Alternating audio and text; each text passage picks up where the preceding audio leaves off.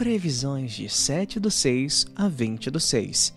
Tem eclipse solar vindo aí, e além disso, ao longo dos próximos 15 dias, teremos Júpiter retrógrado e Marte em Leão.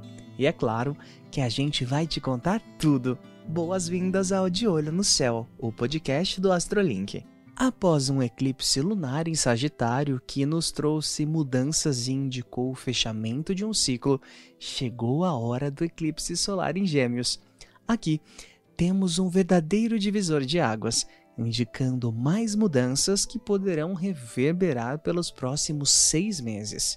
Não é um eclipse que chega sozinho, já que ele fará uma conjunção com Mercúrio retrógrado e uma quadratura com Netuno ou seja, é importante se atentar a tudo que se faz.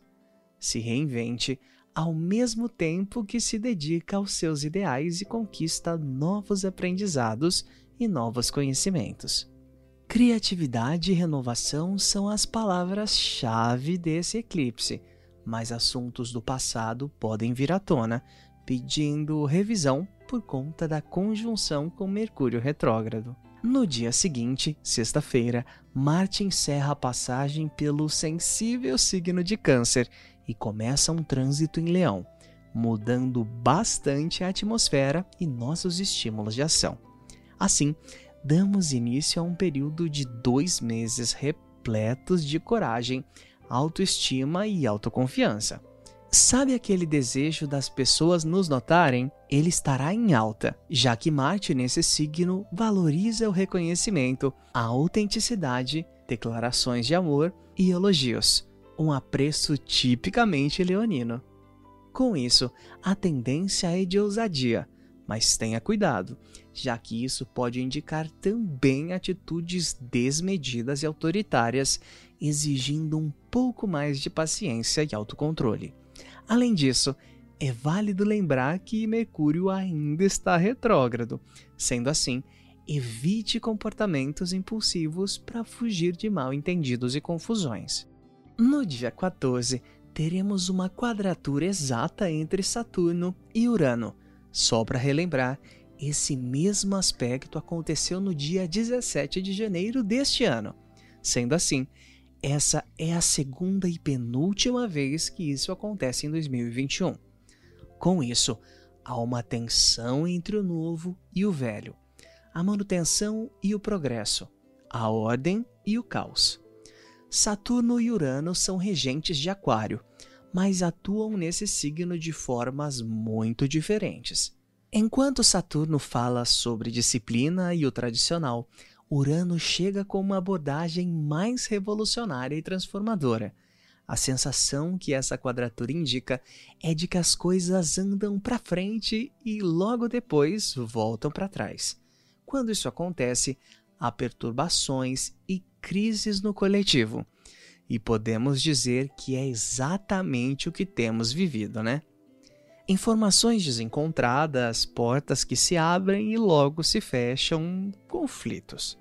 Mas dessa vez, essa quadratura indica também um ótimo momento para lidar com o que não está mais funcionando e corrigir de vez. Por último, Júpiter fica retrógrado em Peixes no dia 20. Como toda retrogradação, o objetivo dessa é a revisão é hora de repensarmos sobre os nossos impulsos de expansão, indicando que talvez seja hora de estudarmos, compreendermos as motivações dos outros, sendo mais empáticos, respeitosos e com senso de justiça. Fé, crenças e valores entram em jogo, pedindo uma revista, um teste, uma verdadeira revisão. Aqui, nos dedicamos ao entendimento do que realmente acreditamos, se aqui continua fazendo sentido ou se estamos seguindo um caminho por motivos externos. Júpiter esteve em Aquário entre dezembro de 2020 e maio de 2021.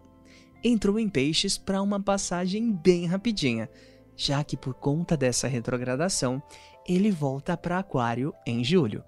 Mas isso a gente te conta depois. Por agora, vamos focar nos nossos ideais. E vamos de dica da semana. Primeiro, é preciso saber que a quadratura é um aspecto planetário, que nada mais é que uma distância ou angulação específica entre pelo menos dois pontos ao redor da roda zodiacal. Sendo assim, para formar uma quadratura, os planetas precisam estar a 90 graus um do outro. Esse é um aspecto considerado desafiador, já que há uma tensão entre os envolvidos que parecem estar com a energia bloqueada. Aqui, as energias parecem ir em direções diferentes, não se conversam. Por isso, os astros não conseguem extravasá-las de forma direta. Quando acontece uma quadratura no céu, somos pressionados para trabalhar as questões representadas por esses planetas, mesmo com objetivos e propostas conflitantes. Isso pode gerar irritações e atrasos, nos levando a um esforço maior para obter um resultado final adequado. Conciliar essas duas forças que querem se mover em direções diferentes é o desafio, podendo levar a necessidades e vontades em que a pessoa não consegue equilibrar. Mas, olhando para esse aspecto por uma ótica mais otimista, podemos concluir que sem quadraturas não teríamos feitos significativos, úteis ou recompensadores, já que não seríamos motivados pelas forças e dificuldades que nos levam a agir para encontrar melhoras. E você, tem quadraturas no seu mapa? Vale dar uma olhada lá no nosso site e entender quais questões te exigem mais esforço para serem solucionadas. As previsões que contamos aqui são coletivas, mas você pode conferir o seu horóscopo de acordo com o seu mapa astral lá no nosso site www.astrolink.com.br. Siga a gente nas redes sociais para não perder nenhum detalhe. AstroLinkBR no Instagram, Twitter e Facebook. Ótima semana e até domingo que vem!